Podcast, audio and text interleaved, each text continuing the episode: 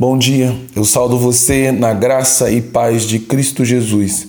Eu sou o pastor Antônio Marcos, sou pastor da Igreja Batista em Pinheiral e eu quero compartilhar com você os fundamentos da Igreja de Cristo, a fim de que você possa entender o que é ser igreja e possa finalmente viver como igreja. Para isso eu quero ler o texto que está em Atos capítulo 2, do verso 42 ao 44, que diz: e perseveravam na doutrina dos apóstolos e na comunhão, no partir do pão e nas orações. E em toda a alma havia temor, e muitas maravilhas e sinais se fazia pelos apóstolos, e todos os que criam estavam juntos e tinham tudo em comum.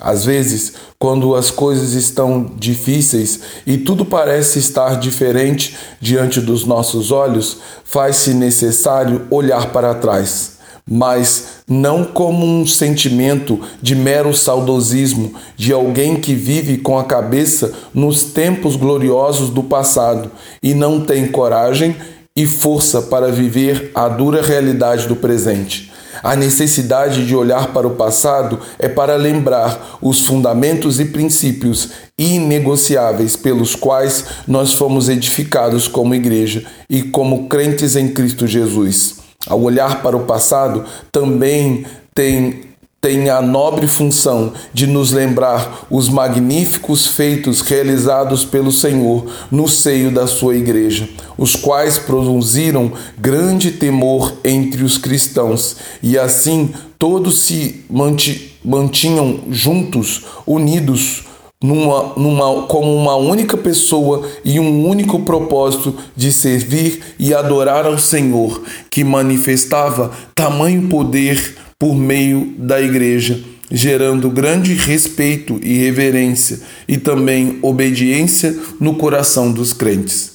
Ao olhar para as palavras de Lucas destacadas acima, veremos um verbo que caracteriza e consolida o quão importantes são os quatro fundamentos que eram imprescindíveis para a verdadeira Igreja de Cristo do passado e também para a Igreja do presente. Este verbo é perseverar. Ou seja, a verdadeira Igreja de Cristo não desiste nem abandona seus fundamentos e muito menos seu Senhor, pelo pois ela de, define a sua natureza e a sua identidade a identidade do próprio ser igreja. Assim, os quatro fundamentos são apresentados um a um, e o primeiro deles é a doutrina dos apóstolos, que envolve, em primeira instância, tudo aquilo que o Senhor Jesus ensinou aos seus discípulos durante os três anos de seu ministério terreno e mais 40 dias após a sua ressurreição, que de certa forma engloba toda a palavra de Deus. Dessa forma, a palavra de Deus é um elemento essencial na Igreja de Cristo, sendo ensinada, pregada e vivenciada em todas as circunstâncias de nossa vida, quer seja no corpo de Cristo ou no ambiente secular. Em segundo lugar, Lucas aponta para a comunhão que deve existir no seio da igreja. Essa comunhão é caracterizada pela palavra grega koinonia, que significa mais do que apenas andar junto e seguir pelo mesmo caminho. Implica no ato de compartilhar, de dividir com aquele que não tem, para abençoar a sua vida abençoar a vida daqueles que estão ao nosso redor. Em, em seguida, Lucas destaca o partir do pão, que simboliza a ceia do Senhor, no sentido de manter bem viva e cristalina na mente dos irmãos a obra redentora de, que Cristo realizou em sua vida na cruz do Calvário, por meio do seu corpo castigado severamente e o seu sangue vertido na cruz. E por último, mas não menos importante, Lucas ressalta que a verdadeira igreja do Senhor Jesus é persistente no exercício da oração, que cuida da comunhão vertical entre o crente em Cristo Jesus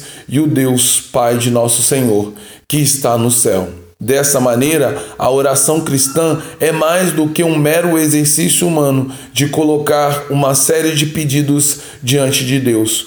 Oração cristã também envolve o ato de manifestar nossa sincera gratidão ao Senhor por tudo aquilo que Ele fez em nossa vida e por aquilo que Ele é. Oração cristã também envolve exaltação ao santo nome de Deus, numa manifestação de dependência e submissão àquele cuja sua soberana vontade é predominante em nossas vidas.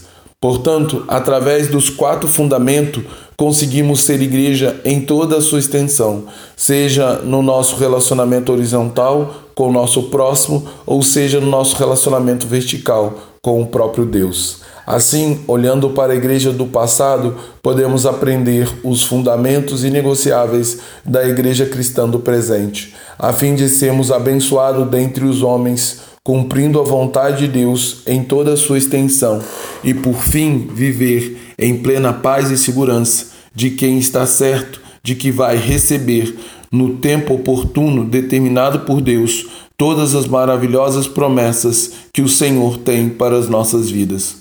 Por isso, minha oração nessa manhã sincera é que possamos ser em todas as circunstâncias a verdadeira e perseverante, perseverante Igreja do Senhor Jesus, que não abre mão de seus fundamentos a fim de agradar e obter o sucesso dentre os homens, mas que se mantém sempre fiel a Deus, Pai de nosso Senhor Jesus Cristo.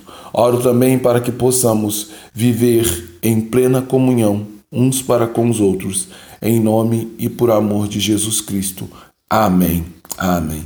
Agora que o amor de Deus Pai, que a graça do Deus Filho e o consolo do Espírito repouse sobre nós, de maneira que sejamos igreja, mas igreja de verdade, igreja que está sustentada pela palavra, igreja que vive em comunhão, Igreja que sempre está no partir do pão e que insiste constantemente numa vida de oração.